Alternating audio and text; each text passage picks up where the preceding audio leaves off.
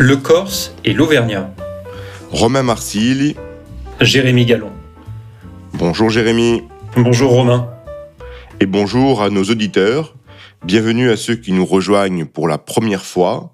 Et un grand merci aux médias Toute la Culture qui nous a fait le plaisir de nous distinguer parmi les cinq podcasts à suivre cet été. Comme chaque semaine, nous parlerons sur un ton décalé de politique, de géopolitique, de cinéma et de bien d'autres choses. Au programme de cet épisode, au-delà des postures et des caricatures, qui est vraiment Victor Orban? Quelques mots sur Paris. À deux ans des Jeux Olympiques, la capitale va-t-elle vraiment si mal que ça? La disparition de deux grandes figures du cinéma et des séries James Caan et Tony Sirico. Et pour terminer, nos coups de cœur de la semaine. Jérémy, lors d'un épisode précédent, nous évoquions la personnalité de Boris Johnson et ses grandes difficultés politiques qui l'ont finalement conduit à démissionner. Aujourd'hui, j'aimerais que l'on parle d'un autre dirigeant européen que l'on connaît un peu moins, mais qui semble désormais faire figure d'épouvantail presque absolu au sein de l'Union européenne, le Hongrois Viktor Orban. Alors il est le leader européen qui a la plus longue longévité, puisqu'il est Premier ministre de son pays depuis mai 2010, sachant qu'il avait déjà été également Premier ministre une première fois de 98 à 2002. Donc la France n'était pas encore champion du monde, il était déjà Premier ministre au pouvoir en Hongrie. Tu lui consacres une tribune ces prochains jours dans l'Express. Alors en quoi Orban est-il intéressant maintenant? Pourquoi tu as voulu écrire sur lui? Alors j'ai voulu écrire sur Victor Orban parce que euh, il y a certes énormément de choses qui ont été écrites sur lui, mais souvent de manière très manichéenne. Et, euh, je pense que pas mal de, de lecteurs, quelle que soit leur sensibilité politique, considèrent que euh, parfois on tape un peu facilement sur Victor Orban parce que ce serait un conservateur, ultra-conservateur, et donc on ne serait pas d'accord avec ses, ses, opinions. Et, et ce que j'ai voulu, c'était, euh, quel que soit ce que l'on pense des, des opinions qu'il porte et du courant politique qui est le sien, essayer de comprendre en quoi, euh, si c'est le cas, il est vraiment dangereux pour l'Union européenne. Et donc, euh, pourquoi le faire maintenant? Parce qu'il y a une actualité récente où euh, Viktor Orban se distingue effectivement depuis plusieurs années par euh, des coups d'éclat, euh, des prises de position extrêmement controversées, mais si on regarde vraiment au cours des dernières semaines, il a successivement bloqué l'adoption par l'Union européenne de la taxe minimale de 15% sur les bénéfices des multinationales. Alors ça peut paraître un détail, mais c'est en fait majeur parce que c'est une réforme de la fiscalité au niveau mondial. Il y avait une unanimité européenne sur le sujet, c'est lui qui l'a cassé.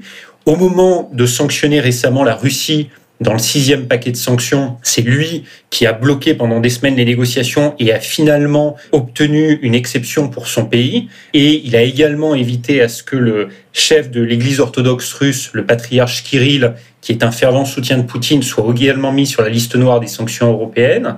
Euh, et puis c'est quand même quelqu'un, il faut le rappeler, qui, euh, euh, le soir de sa réélection triomphale, tu le mentionnais, quelques jours à peine, et c'est ça qui est terrible, après que les premières images des crimes de guerre à Boutcha, Irpin aient été dévoilées euh, par les médias des mondes entiers, n'hésitez pas à désigner le président ukrainien Zelensky comme son ennemi. Oui, ça c'est dingue. Et puis c'est, enfin, ça nous semble surréaliste. Il a été réélu triomphalement. Il y a deux remarques que l'on peut faire. Il y a à la fois une impression d'isolement au sein de l'Union européenne. Or, en fait, que malgré son isolement, il réussit à avoir une influence. Et puis, il y a un contraste entre la popularité chez lui et puis cet isolement. Est-ce qu'on n'a pas l'impression finalement que le rapport de force, de manière assez euh, étonnante aujourd'hui, euh, finalement, est en sa faveur Alors, effectivement, tu, as raison de le rappeler. Ce qui est, ce qu'il faut jamais oublier avec Orban, c'est qu'il bénéficie d'une vraie popularité sur le plan interne. Alors, on peut, on peut dire, et à juste titre, que son assise politique, il l'a aussi renforcée parce que aujourd'hui, les médias sont de moins en moins indépendants en Hongrie, notamment toute la presse régionale qui est tenue par des proches d'Orban. Les médias publics sont également tenus par le gouvernement. Euh, tu as un système même bancaire aujourd'hui qui est de moins en moins indépendant. Tu as des institutions comme la justice qui sont aussi de plus en plus contrôlées. Donc, pour l'opposition politique à Orban, c'est de plus en plus dur d'exister. Tout ça, c'est vrai. Il n'empêche que il bénéficie d'un soutien très fort dans l'opinion publique. Et tu le rappelais d'ailleurs au début, c'est aujourd'hui le doyen du Conseil européen. Donc c'est quelqu'un qui, oui. parmi les chefs d'État membres de l'Union européenne, est celui qui a la plus grande longévité. Il connaît bien les rouages, y a cette expérience-là qui, est un... Tout à fait. Et c'est un négociateur hors pair. C'est quelqu'un qui ne doit pas du tout être sous-estimé. C'est quelqu'un qui a un vrai flair politique, qui sait extrêmement bien négocier, notamment avec les autres chefs d'État membres de l'Union européenne.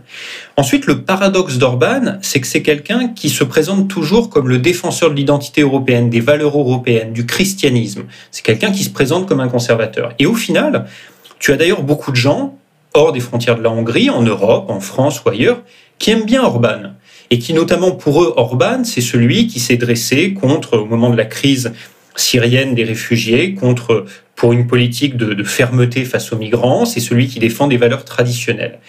En fait, ce que ces gens-là ne voient pas, c'est le, paradoxe d'Orban, c'est qu'il se dit être le défenseur des valeurs européennes, mais c'est lui le plus grand ennemi de l'intérieur de l'Europe. Parce que c'est lui le cheval de Troie de la Russie de Poutine, de la Chine de Xi Jinping ou bien d'autres régimes. Justement, tu, tu en parles je veux dire, c'était aussi, c'est un aspect intéressant de son, de sa personnalité et de son parcours. C'est aussi un théoricien. Je veux dire, il a quand même très souvent évoqué de manière extrêmement claire son rapport à la démocratie et au libéralisme. On parlait la semaine dernière avec Laetitia Strauch-Bonnard de, du conservatisme libéral. Là, on est quelqu'un qui a choisi le premier volet, le conservatisme, en se revendiquant illibéral, euh, il a toujours intellectualisé ce concept de démocratie non libérale et électoralement, de fait, en Hongrie en tout cas, cela fonctionne. On peut même avoir des, questions sur euh, d'inquiétude sur l'avenir de la démocratie dite libérale. Est-ce que les gens finalement ne seraient pas plus en attente de, résultats plutôt que de concepts de, liberté? Donc euh, on a souvent pris l'angle pour le critiquer en France de, de son conservatisme. Je dis en France, mais on pourrait élargir à l'Europe de, de l'Ouest.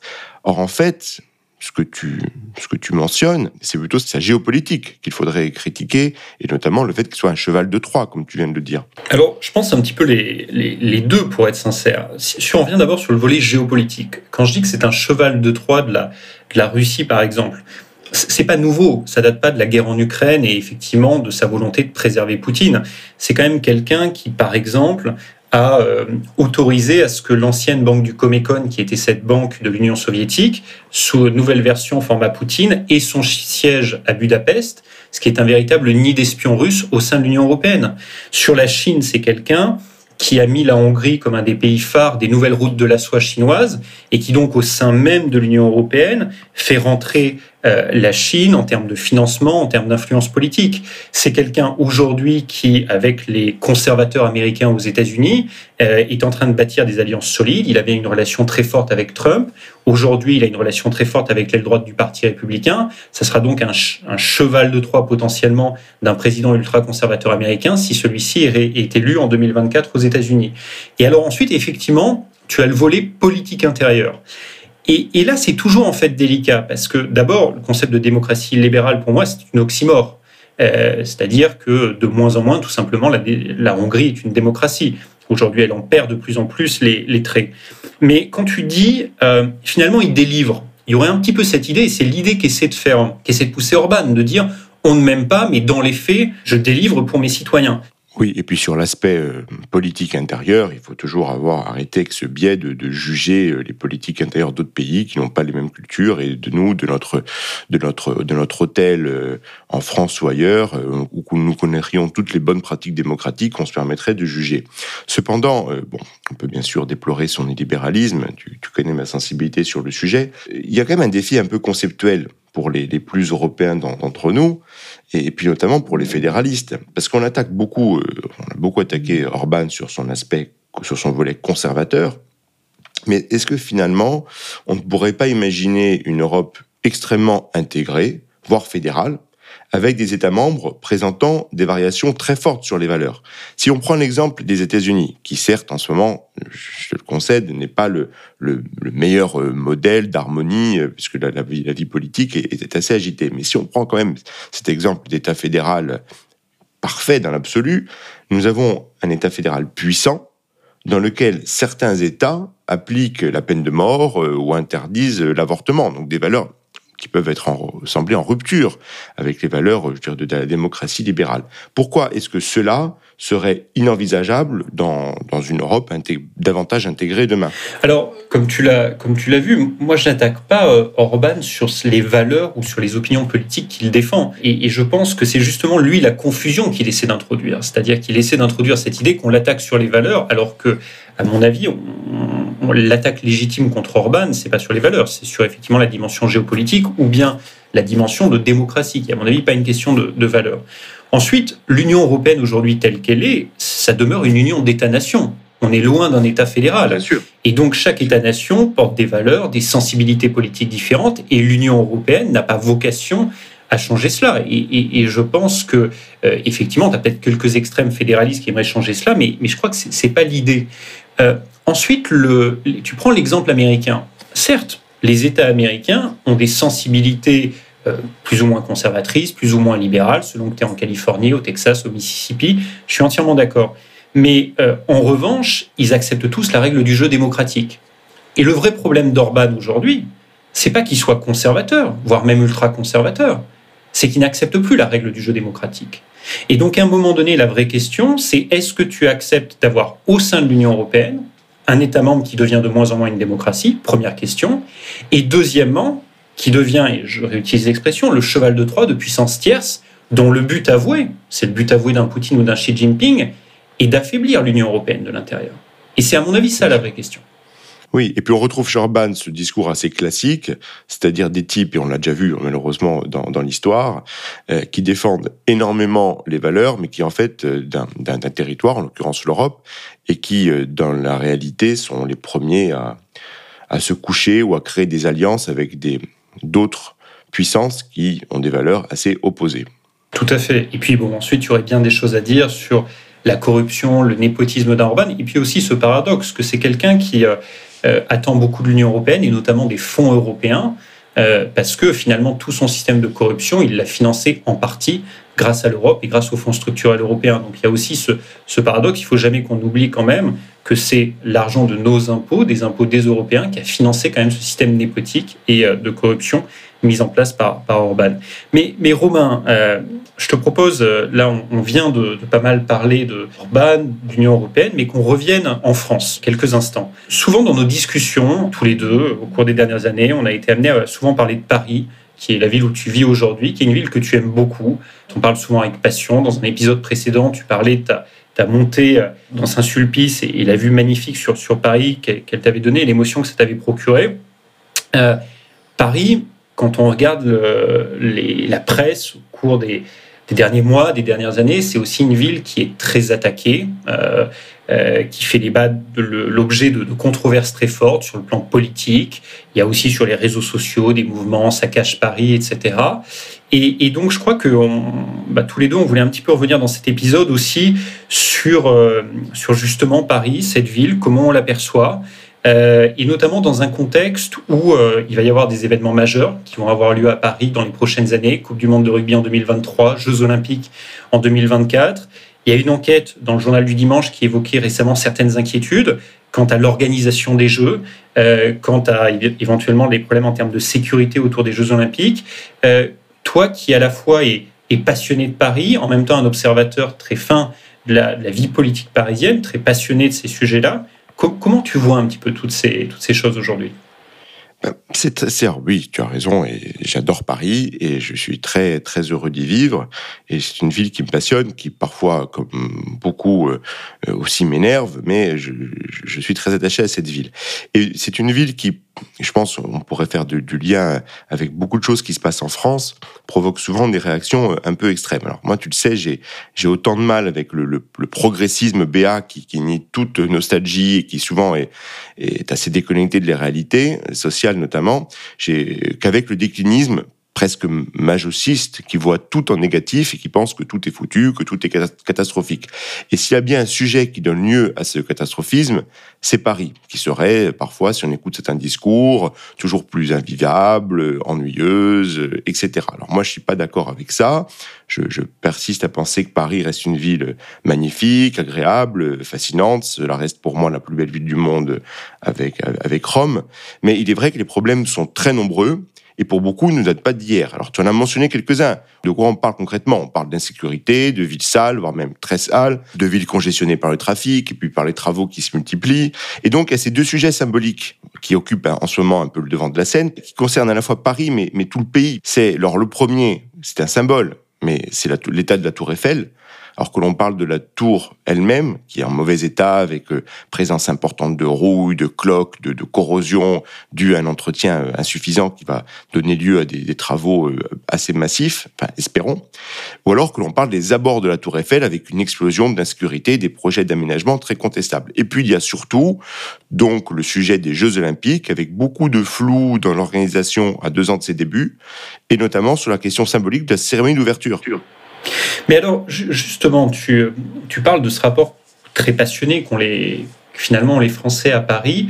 Comment tu l'expliques? Parce que d'un côté, on adore détester Paris, c'est un petit peu, surtout dans un pays hyper centralisé où tout est concentré à Paris, c'est une ville qu'on aime à la fois énormément détester, mais est-ce que tu ne penses pas que finalement, euh, tous ces, euh, toutes ces, réflexions sur la saleté grandissante, l'insécurité croissante de Paris, le délabrement de, certains monuments phares, ne résonnent pas d'autant plus que dans un pays, la France, où il y a quand même toute une réflexion un petit peu sur le déclin du pays, où beaucoup de gens ont le sentiment de vivre ça de manière très forte, et ben finalement, euh, le déclin de Paris serait symptomatique d'un déclin plus fort que qu'on a le sentiment de ressentir, qui est un déclin français, qui est un recul de la France dans, dans le monde, et que finalement, bah, si même notre capitale perd en termes d'image dans le monde, euh, c'est finalement l'identité française qu'on touche quelque part. Est-ce que c'est comme ça que tu expliques finalement ce rapport très passionnel à Paris, qu'ont pas simplement les Parisiens, et qu'ont l'ensemble des Français? Oui, alors tout à fait. Je, pense que c'est un axe essentiel et je vais y revenir. Et puis il y a, aussi, un, je veux dire, une facilité du débat médiatique, tu vois, c'est-à-dire que euh, c'est une question qui, passionne, qui est assez euh, personnalisée avec des figures politiques qui sont clivantes. Il faut dire que le niveau, le niveau du, du débat politique à Paris n'aide pas. oui, mais tu as, as, deux choses. Ça, c'est intéressant. Tu as, as, déjà un Hidalgo bashing alors moi, je vais pas être l'avocat d'Anne Hidalgo, mais j'avoue, je déteste ce genre de bashing personnel, centré sur une personne, parce que c'est une, à la fois, c'est une facilité intellectuelle, et puis je pense que c'est une erreur de tout imputer euh, à une personne ou à, un pouvoir en place, car les problèmes qu'on a évoqués hein, sont beaucoup plus profonds, puis vont bien au-delà de la mairie. Si tu parles de la sécurité, c'est l'État. Les transports en commun, qui même s'ils s'améliorent, restent une honte si on compare à ce qui se passe, à ce qu'on peut observer dans beaucoup de villes et grandes capitales européennes, voire même d'autres villes françaises, bah, c'est la région. Et puis, il y a également les maires d'arrondissement qui qui, quelle que soit leur couleur politique, ont des responsabilités. Donc, disant cela, moi, je remets pas en cause euh, certains choix, enfin, je remets plutôt, je remets en cause certains choix d'urbanisme, à mon sens, plus que, que contestables de la part de, la mairie actuelle et de son équipe. Mais le problème est plus profond, comme tu l'as dit, c'est collectif. Tu as 4-5 km à vol d'oiseau de l'Élysée. Tu as des zones totalement délabrées, de non-droit, où, où s'entassent des, des, malheureux. Donc ça, c'est inacceptable. Paris, c'est la de la France, ça appartient à tout le monde. Et tu vois, s'il y a bien un sujet qui mériterait une sorte d'union des bonnes euh, pour que la France entière n'ait pas la honte d'un mauvais accueil des touristes. Euh, c'est bien le sujet parisien. Et, tu vois, tu faisais référence euh, non cachée à, cette polémique sur, le, sur les rats, non je, je crois. Oui, oui, mais est-ce que derrière cette polémique, peut-être tu pourras en dire un mot, mais est-ce que finalement certains des problèmes de, que l'on observe à Paris ne sont pas révélateurs de blocages français qui sont finalement pas propres à la capitale? Bah oui, alors tout d'abord, donc c'est les carences d'une classe politique qui s'enferme dans une forme de théâtralisation, tout en maintenant une suradministration. Hein. On, rappelle que c'est tout ça est très suradministré. Et donc la semaine dernière, il y a eu cette scène surréaliste où, en réponse à un vœu de l'opposition qui évoquait le problème de la prolifération des rats, alors, une élue de la majorité, alors pas de l'exécutif, mais bon, quand même une élue de la majorité euh, municipale, a répondu en disant qu'il fallait arrêter de parler des rats, qui était une expression en connotation négative. Enfin, on n'a pas eu droit au mot stigmatisant, mais on y était presque, euh, et qu'il fallait parler donc de surmulot. Voilà, donc c'est génial. Alors c'est totalement anecdotique, mais c'est symbolique d'une déconnexion totale de la langue de certains politiques avec les réalités. C'est le parler euh, technocratique qui s'allie avec euh, une certaine forme de politiquement correct. Et puis la politique, c'est quand même une affaire de, rhétorique, de mots, donc on, voit bien le, on voit bien le problème. Et puis l'autre sujet, très rapidement, euh, qu'on a évoqué la semaine dernière également avec Laetitia Stroche-Bonnard, qu'on voit à Paris, mais qui est représentatif d'un problème national. Et à Paris, c'est un cas particulier, mais c'est celui de la représentativité. À Paris, tu as les deux principales forces politiques, PS et les Républicains, qui ont disparu de l'échiquier lors des dernières législatives. Les deux n'ont pas de députés.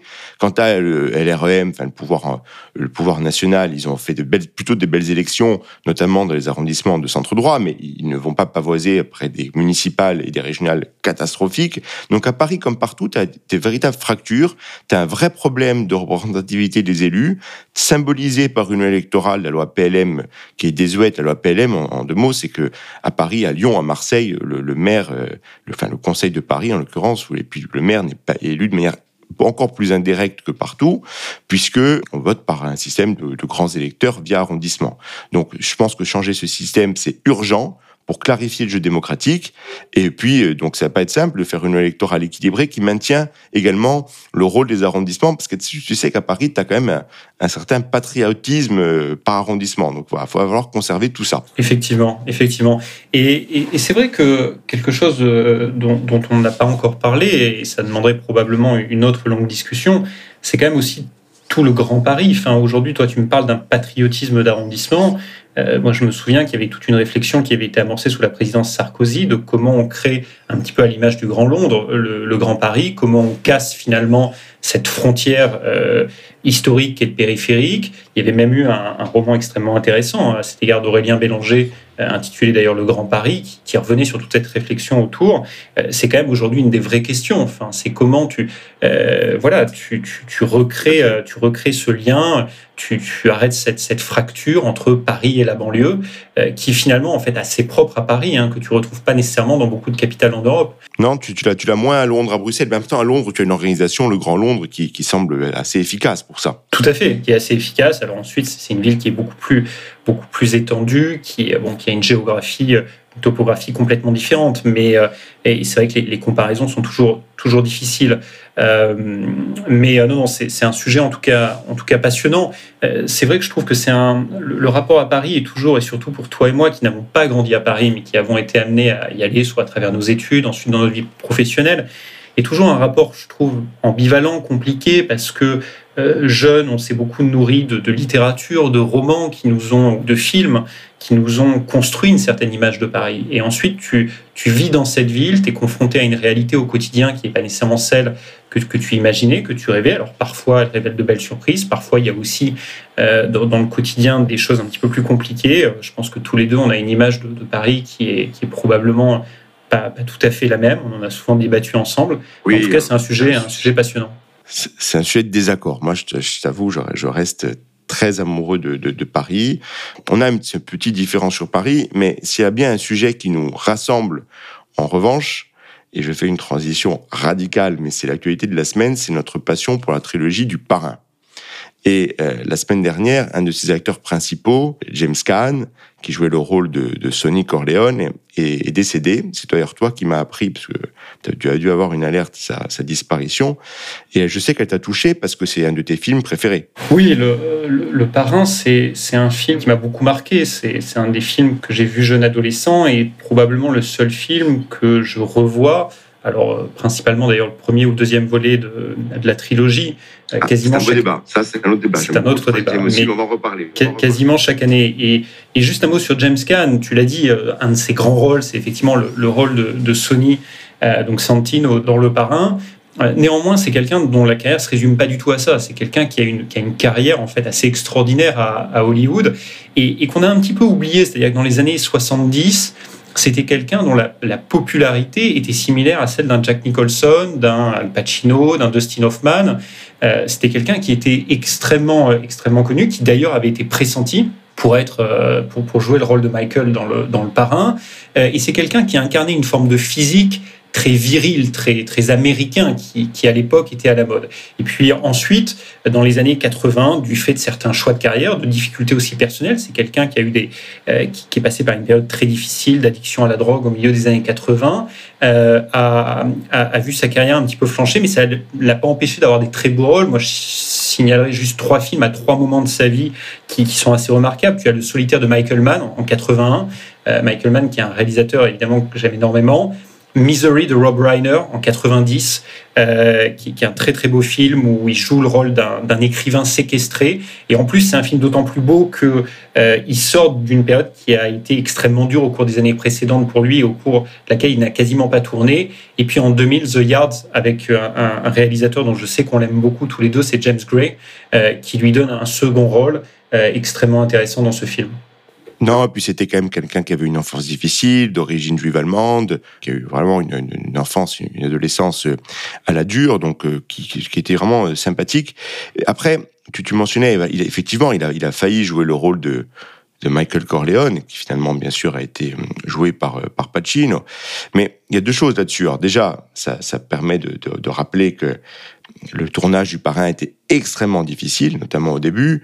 Euh, Coppola a, eu, a vraiment dû batailler ferme pour imposer tous ses choix, notamment ses choix de casting. Alors, on connaît euh, qu'il a dû beaucoup batailler pour imposer Brando, mais il était proche de, James Caan, et donc il le voulait impérativement pour le rôle de Sonny Corleone. Mais étant donné que les, les débuts de tournage de, de, Pacino sur le rôle de Michael Corleone étaient très difficiles, et que la production euh, limite voulait le, le virer, euh, effectivement il y avait eu euh, l'hypothèse, mais très avancée, que, finalement, que, que, que, finalement euh, James Caan reprenne le rôle de Michael et que le rôle de, de Sony soit joué par euh, par De Niro. De Niro a passé des essais pour pour jouer euh, Sonny Corleone. Bon, finalement, il jouera il jouera Vito Corleone dans le Parrain 2. Mais pourquoi Coppola euh, a voulu imposer ce choix et on, peut saluer sa, sa clairvoyance et, et, son génie. Parce qu'il a finalement imposé l'acteur au physique le moins italien, tu le disais, hein, très euh, américain, tough guy, pour le rôle qu'on aurait pu imaginer comme celui le plus italien possible, c'est-à-dire euh, sans rentrer dans les stéréotypes, euh, le fils aîné, le caractère très affirmé, bouillonnant, euh, euh, caractériel, très protecteur, très, très homme à femme, destiné à prendre les commandes de la famille. Et en fait, sa force c'était de d'imposer Pacino, qui avait des origines siciliennes, pour le rôle finalement beaucoup plus fondamental de Michael Corleone. Tout à fait. Et, et, et c'est d'ailleurs, je, je, pense euh, une des scènes qui a convaincu les producteurs finalement de garder Al Pacino dans le, dans le rôle de Michael Corleone, c'est cette scène très connue du, euh, du premier volet de la trilogie où, euh, où, Michael Corleone va tuer Solozzo et euh, McCluskey, le capitaine de police corrompu, dans un restaurant du Bronx qui s'appelle Louis. Et, et, et, cette scène, euh, finalement, elle est, elle est absolument fondamentale. Et moi, elle dit beaucoup de pourquoi j'aime le, le parrain parce que Le Parrain, je trouve que c'est un film extraordinaire parce que c'est la, c'est la naissance d'un homme en fait. C'est-à-dire que euh, et, avec tout ce que ça implique, euh, Michael Corleone au début, c'est quelqu'un qui euh, qui ne veut pas rentrer dans la dans, la sphère familiale entre guillemets. C'est quelqu'un qui qui qui est un héros de guerre, qui revient, qui aimerait un autre destin. Il aimerait devenir avocat, il aimerait prendre le chemin de quelque part de la respectabilité. Et par amour pour le père, pour protéger son père, donc joué par, par Marlon Brando dans le, premier volet, euh, donc Vito Corleone, euh, il va, il va tuer. Et, ce que je trouve extraordinaire dans ce film, c'est que tu as la vie de Michael Corleone, c'est c'est finalement, je trouve que c'est un peu, ça peut être une métaphore de la vie dans, dans son sens le plus tragique, c'est-à-dire que euh, cette première scène, il tue et, finalement, il perd une part de son innocence euh, en, en donnant la mort. Ensuite, il part en Sicile et là, il va rencontrer un amour foudroyant avec Apollonia, femme absolument magnifique en Sicile. Et, quelque part, c'est le retour à la vie. Mais à nouveau, parce que Apollonia va mourir dans des circonstances tragiques, finalement, le, cette fibre de vie qui était en lui, ce, retour de l'idéalisme, redisparaît. Et ça devient un personnage sec. Et quand il revient aux États-Unis et qui, qui c'est quelqu'un dont il y, y, a, quelque chose qui est mort en lui. La trilogie se, se poursuit et tu sens qu'il y, y, a quand même une fibre de vie qui est en lui, mais une troisième fois, elle va mourir avec le frère, la trahison du frère, Fredo. Et il y a cette scène extraordinaire à, à Cuba, juste avant le, le coup d'État de Castro, oui, oui. où euh, il embrasse son frère Fredo et il lui dit Je sais que tu m'as trahi, je sais que c'est toi. Et là, on sent qu'il y a quelque chose qui est à nouveau mort en, en lui, mais la vie est toujours plus forte et dans le troisième volet de la trilogie, on voit que finalement, il y a une vie qui renaît en lui grâce à qui? Grâce à ses enfants et grâce notamment à sa fille Marie, jouée par Sofia Coppola, qui est pétillante, pleine de vie, etc. Et la vie finalement remourra sur les, sur les marches du Teatro Massimo, que tu connais probablement, l'Opéra de Palerme, c'est où, où Marie meurt. beaucoup le, le 3. Le et, 3 est formidable pour ça. Et la vie, à ce moment-là, bah, disparaît complètement de, de Michael, et c'est finalement une longue agonie, parce qu'il va mourir pas d'une mort violente, mais d'une mort, d'une mort longue, et, finalement, la vie prendra sa vengeance, parce qu'elle le laissera agoniser jusqu'au bout. Oui, alors il est un peu... L'an dernier, le, le Parrain 3 est ressorti, euh, sous la, avec un nouveau montage, qui est pas très. Il faut vraiment être un, spécialiste. Hein, c'est vraiment le jeu, des sept erreurs. La fin est très légèrement différente. J'en dis pas plus pour pas faire de, de spoil pour ceux qui l'auraient pas vu. Ça ne change pas grand chose au propos, mais euh, il y a voilà, il y a, un petit clin d'œil qui, est un peu différent. Après, il y a des, enfin, il y a des milliards de raisons d'aimer le parrain. La difficulté, c'est de partager ces trois films chacun euh, avec son, style et puis son histoire est très attachant. Moi, je t'avoue que le, le 3 étant parfois un peu boiteux, décrié, j'ai, j'ai un petit faible pour le 3. Il y a aussi une scène très forte parce que bien sûr, et c'est logique, on associe James Caan au, au parrain au premier volet, mais il joue aussi dans le 2, avec la scène finale du 2 qui est remarquable, où on voit aussi l'homme avec Michael Corleone se transformer. Ils sont, c'est un dîner, euh, un dîner, ils vont fêter, faire un anniversaire surprise du père, qu'on ne voit pas. D'ailleurs, Brando n'apparaît pas à l'écran, et donc les, trois frères et la sœur sont là, discutent, on sent que, que, Michael Corleone est totalement ailleurs, un peu, voilà, beaucoup plus distant, euh, beaucoup plus froid, et puis il discute un peu de, de, la guerre, c'est quoi l'engagement, etc. Et, Michael Cohen dit, ben voilà, moi j'y vais, je vais m'engager dans les marines et je vais faire la guerre. Ça rappelle presque un peu, alors il dit pas ça avec le ton de, avec un ton bravache, il dit ça avec un ton assez grave, mais dans ce côté assez soudain dans l'engagement, presque qu'on sent provocation pour le reste de la famille. Ça rappelle un peu les premières, euh, les premières lignes, les premières pages de Voyage au bout de la nuit, où le héros principal, Bardamus, s'engage comme ça à la volée pour la Première Guerre mondiale lorsqu'ils sont place Clichy. Mais voilà, le parrain, c'est tellement riche, on pourrait en parler pendant des heures, il y a tellement de sujets, de moyens d'y arriver. On pourrait parler de l'importance de la famille, la dimension politique, la, la conquête pour le pouvoir, alors la dimension méditerranéenne aussi, bien évidemment, tu peux imaginer qu'elle me touche beaucoup. C'est extrêmement fort. Et puis, sujet aussi qui me touche beaucoup sur l'importance de l'immigration. C'est vraiment euh, comment le pays s'est construit. Euh, la, la, scène les plus belles, comme du film, de la trilogie, à mon sens, c'est l'arrivée du, du, petit Vito Corleone à New York, regardant euh, euh la Statue de la Liberté, Ellis Island, sur un bateau euh, Red Star Line, parce que le Red Star, euh, la Red Star Line était une compagnie maritime qui, faisait les liaisons entre l'Europe et les, États-Unis. Et pour faire aussi toujours un, pont avec quelque chose qu'on a évoqué précédemment, le club Red Star, le nom vient de là. Voilà. Donc le Red Star et le, et le parrain ont quelques points communs. C'est intéressant, mais c'est vrai que comme tu le dis, il y, a, énormément de choses, mais mais juste sur, sur le parrain, moi, je, suis frappé de voir combien certaines images que j'associe aujourd'hui à l'Amérique sont liées au parrain. Euh, et pourtant des images très anciennes qui nous plongent par exemple dans le New York euh, de la fin des années 1917-1920, notamment dans ce quartier italien où Vito Corleone naît en tant qu'homme vraiment, ou bien ensuite euh, dans, les années 50, ou bien aussi ces, images sur la lumière de la Sicile que tu vois dans, le premier volet. je pense que c'est des images extrêmement, extrêmement fortes.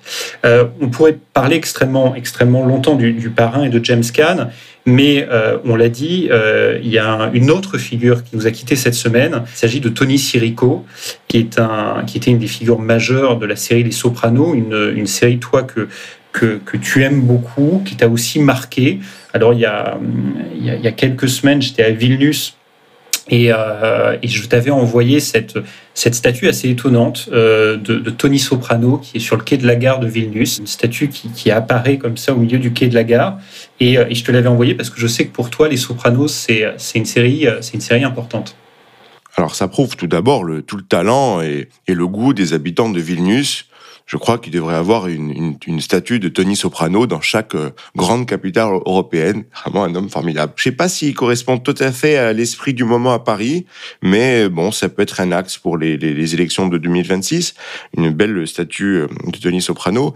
Non, mais si on revient sur Tony Sirico, il jouait le rôle de, de Poli euh, Gualtieri. Poli Gualtieri qui était un, des, bras droits du, chef mafieux, hein, Tony Soprano. Et euh, Poli, c'est un personnage abject, totalement psychopathe, mais très attachant, pittoresque, superstitieux, un peu réac. Euh, et souvent, c'est le personnage préféré, euh, hors Tony Soprano, bien sûr, des nombreux fans de, de la série.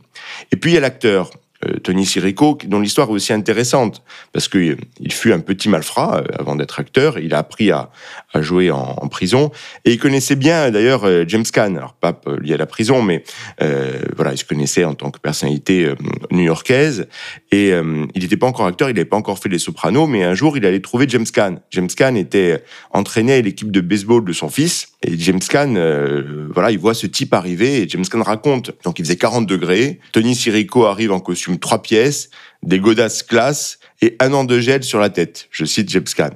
Et il m'a dit qu'il venait me présenter ses respects. Voilà, il, venait présenter ses respects en fait à James Caan, mais aussi à Santino Corleone. Et James Caan conclut en disant je, me suis dit qu'il sortait tout droit du parrain. C'est euh, raconté très bien dans dans un beau euh, hors-série de ce film consacré euh, consacré au, soprano. Donc ça fait partie de ces personnages, tu vois, un peu interlope, toujours entre le milieu et et puis la, comédie. Donc c'était quelqu'un de très attachant. Et puis dans une série majeure parce que les Sopranos, bon, il se trouve que c'est ma c'est ma série préférée, mais je pense que très objectivement, c'est une série qui marque une rupture dans, l'histoire, dans l'histoire des séries, véritablement. Et, alors justement, parce qu'on vient de parler du, parrain, et je pense que ce qu'on aime tous les deux, on, l'a souvent évoqué ensemble, dans le parrain, il y a aussi une forme d'élégance, il y a une esthétique du parrain, dans la lumière, dans le costume, dans aussi la, le, langage d'un Michael Corleone.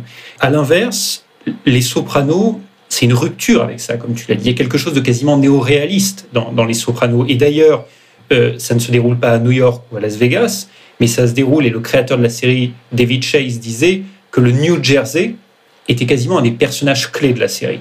Est-ce que tu peux nous dire un mot là-dessus? Bon, déjà, j'adore David Chase. Il a vraiment changé l'histoire des séries parce que le fait de mettre un anti-héros dans un milieu peu glamour, peu attractif, avec des dialogues euh, bon extrêmement fins, une musique très importante, c'est une rupture totale. Donc, euh, tout depuis Les Sopranos, les, séries ont changé de dimension. Mais effectivement, c'est l'angle opposé par rapport au parrain. C'est-à-dire que la mafia est vue sous un angle anti-glamour, dans le Jersey, pas New York, avec des personnages qui, qui parfois pour moi, touchent au sublime, mais qui sont aussi euh, et souvent grossiers. On est sous un angle qui est beaucoup plus naturaliste que tragique, c'est-à-dire que le, euh, le, parrain, c'est du c'est shakespearien. Bon, les sopranos, c'est c'est autre chose. Et puis les, les, sopranos, en tant que en tant que série, euh, va évoquer des thèmes qui vont devenir centraux, comme un peu l'a fait le parrain finalement sur euh, l'immigration, le pouvoir, mais euh, les sopranos sur des thématiques beaucoup plus euh, finalement sociales avec 20 ans d'avance. C'est-à-dire toutes les thématiques sur l'identité, mais également la, la santé mentale, et pas dans le contexte que l'on attendait. Euh, donc il a, il a, ça, c'est vraiment euh, remarquable dans, dans, dans, Les Sopranos, et au-delà du fait qu'on passe des très bons moments, parce que c'est drôle, parce que c'est fin, parce que voilà. Mais c'est un angle, effectivement, totalement opposé au, à celui du, du, parrain. Je pense que le point commun, c'est que ce sont des, des œuvres... Euh, qui vont continuer à, à, nous accompagner. Je pense vraiment les Sopranos, ça vaut le coup de. Un, il y a six saisons, c'est un investissement un peu en, en temps. Je, revois très souvent le Parrain et je revois très souvent les Sopranos. Voilà, c'est remarquable. Mais Jérémy, bon, écoute, là on a parlé de deux coups de cœur absolus euh, qui sont euh, qui vont continuer à nous accompagner, mais il est temps de parler en fin d'émission des coups de cœur de la semaine. Tu étais en Auvergne la semaine dernière et je crois qu'il y a une exposition qui t'a beaucoup plu. Oui, je voulais, euh, je voulais mentionner une, exposition qui a lieu à Brioude. Alors, Brioude, c'est une, petite ville d'un peu plus de 6000 habitants en Haute-Loire, donc au, sud de l'Auvergne. Euh, alors, un brivadois célèbre, on parlait du Tour de France récemment, c'est Romain Bardet, euh, le coureur cycliste. Ah oui. Euh, tout à fait. Mais il y a autre chose à Brioude en ce moment. Euh, il y a un très bel hôtel particulier qui a été restauré il y a quelques années, qui s'appelle le Doyenné. Et depuis quelques années, il y a de très très belles expositions qui ont lieu au Doyenné. Il y a une exposition consacrée à Chagall en 2019, en 2020 à Miro, l'année dernière c'était à Nicolas de Stahl, et cette année il y a une exposition magnifique du 26 juin au 16 octobre qui est consacrée à Picasso et notamment ou, à ces dernières années et sa rencontre avec Jacqueline Roch en 1953 et dans quelle mesure Jacqueline Roch a été la, muse de, Picasso. Et moi, je voulais parler de cette exposition parce qu'à la fois elle est superbe, mais aussi parce que ça montre que dans une petite ville au sud de l'Auvergne, tu peux avoir des expositions de dimension nationale s'il y a une volonté de, quelques-uns et notamment, je tiens à rendre hommage à, un homme qui s'appelle Jean-Louis Prat, euh, qui est quelqu'un qui euh, un destin assez incroyable parce que c'est quelqu'un qui est né à Issoire, une petite commune du Puy-de-Dôme, donc aussi au cœur de l'Auvergne, et qui euh, en fait a été entre 1969 et 2004 le directeur de la fondation Meg, donc cette fondation très connue à Saint-Paul-de-Vence. C'est devenu un des spécialistes justement de Miro, de Chagall et d'un certain nombre d'artistes. Et c'est quelqu'un qui euh, bah, aujourd'hui, à un certain âge, veut redonner à sa région natale et donc se bat comme commissaire d'exposition indépendant pour, grâce à son réseau, grâce à son contact avec de nombreux collectionneurs, faire revenir dans cette petite commune de Brioude des œuvres magnifiques. Et moi, je trouve que dans un pays, la France, où on attend souvent énormément de l'État, bah, ça montre que quand tu as des volontés individuelles, des gens qui se battent pour faire avancer les choses, à la fois au niveau local, des élus locaux accompagnés du talent et, de la volonté d'un homme, en l'occurrence là Jean-Louis Prat, tu peux faire euh, des choses absolument extraordinaires. Donc c'est une très très belle exposition que je conseille à tous nos auditeurs et par ailleurs ça leur permettra de découvrir cette région magnifique de la Haute-Loire et cette commune superbe de Brioude. Toi Romain, je crois que euh, cette semaine c'est un documentaire t'a profondément marqué. Oui, alors là, c'est un coup de cœur, mais c'est plus qu'un coup de cœur, c'est un gigantesque coup de cœur. Voilà, pour le documentaire Ennio, qui est sorti la semaine dernière, réalisé par euh, Tornatore, et qui est consacré à l'immense compositeur Ennio Morricone. Vraiment, ce documentaire, c'est une merveille. Il est bouleversant parce que cela nous remémore des pans entiers de l'histoire du cinéma et des chefs-d'œuvre sur les, lesquels a travaillé Morricone et d'ailleurs qui sont des chefs-d'œuvre en partie parce que Morricone a travaillé euh, dessus. Alors on pense bien sûr à, avec sa longue collaboration avec son camarade d'école primaire Sergio Leone. Ils étaient à l'école ensemble. Il y a une photo, ils ont 8-9 ans. Ah ouais, ils sont à l'école ensemble à, à, Rome, donc sur tous ces films, bon, le, la trilogie, les deux trilogies de Léon, et notamment, et puis surtout quatre, quatre chefs-d'œuvre absolus en termes de musique. Bon, La Brute et le Truand, euh, Il était une fois dans l'Ouest, Il était une fois la Révolution, et Il était une fois en Amérique. Mais c'est au-delà de, de, de, de, cette dimension purement cinématographique, c'est passionnant parce qu'on y voit vraiment le génie créatif en action. On comprend mieux, on comprend comment Morricone est arrivé à trouver ses thèmes de film. Et puis, le documentaire ayant été largement produit du vivant de Morricone, ses témoignages sont très nombreux, ainsi que ceux de réalisateurs comme Clint Eastwood, Tarantino, et puis de deux grands musiciens comme Quincy Jones, Hans Zimmer, et là, je pense que c'est un, un, un, point qui, je crois, t'intéresserait beaucoup. Je te conseille vraiment de voir ce, ce documentaire parce que le parcours de, de Morricone est très révélateur. C'est vraiment parcours modèle. Hein. Alors, issu des, de milieux modestes, fils de trompettiste, et lui-même jouait de la trompette pour nourrir sa famille parfois en substituant son père. Puis il entre au conservatoire, il devient un des meilleurs élèves du conservatoire à Rome, un compositeur de musique très avant-gardiste, dans des milieux très abstraits, très idéologiques qui considère la musique populaire comme un sous-genre et quant à la musique de film quelque chose de quasiment indigne. Pourtant, Morricone est, toujours et va être toujours en recherche de nouveaux défis, de nouveaux sons. Il va d'abord être un arrangeur de, de génie pour les grands succès de la variété italienne, puis il va se consacrer à la musique de film. Et là, il va toujours mettre dans ses grands thèmes, y compris les plus connus, beaucoup d'éléments avant-gardistes. Alors bien sûr, il va mélanger euh, beaucoup de choses vraiment inattendues. Alors tout le monde connaît le thème du Bon, la brute et le truand, ça vient du cri du coyote. Tout le monde connaît le thème du clan des Siciliens, autre grand travail de, de, Morricone. Et en fait, il s'amuse. Le thème du, clan des Siciliens, c'est une variation entière sur quatre notes. Tu sais, les notes, euh, bon, do, ré, mi, fa, sol, la, si, do, mais ont leur équivalent en lettres. ABC et compagnie. Et donc, euh, Morricone va jouer tout le thème sur quatre notes, B, A, C, H, Bach. Parce que c'est un fou de Bach, donc il va jouer avec le, le nom de Bach. Et puis, euh, il va mélanger dans le, un film aussi très beau, la musique est magnifique, c'est Mission, avec des références religieuses, mais également les, chants des populations indigènes. Et là, où, où, le parcours est très intéressant aussi, c'est que c'est un homme sans concession sur son art, mais en même temps très droit, très attachant, qui s'est toujours battu contre l'établissement, qu'il s'agit du monde musical, académique ou alors euh, d'Hollywood, qui lui a longtemps refusé l'Oscar. Il a eu, imagine, Ennio Morricone a un Oscar d'honneur. Il n'a jamais eu d'Oscar pour aucun de ses films. Donc en 2007, il, donc, ils lui font, il essaie de se rattraper, il s'excuse, il lui donne un Oscar d'honneur en 2007 pour l'ensemble de sa carrière, et finalement ils vont lui donner son premier vrai Oscar pour la bande originale du film de Tarantino en 2016, Les Huit Salopards. Bref, c'est un hommage exceptionnel à Morricone, mérité, et puis c'est un hommage au cinéma. Donc il vaut mieux le voir en salle ou alors avec une installation qui a un excellent son. Donc tu vois, c'est un coup de cœur plus qu'enthousiaste. Je vois cela. J'espère que ça t'a convaincu et convaincu les auditeurs d'aller le voir car c'est formidable. Enfin voilà, c'est terminé, euh, Jérémy, pour aujourd'hui. Nous nous retrouverons dès mercredi prochain pour un nouvel épisode du Corse et de l'Auvergnat. Si vous avez aimé ce podcast et si ce n'est pas déjà fait, n'hésitez pas à vous abonner sur votre plateforme de podcast favorite pour nous suivre et puis pour rattraper surtout les, épisodes précédents. C'est l'été, on est sur la route, donc il y, y a du rattrapage possible. Voilà, merci beaucoup Jérémy. Merci Romain, à la semaine prochaine. À la semaine prochaine.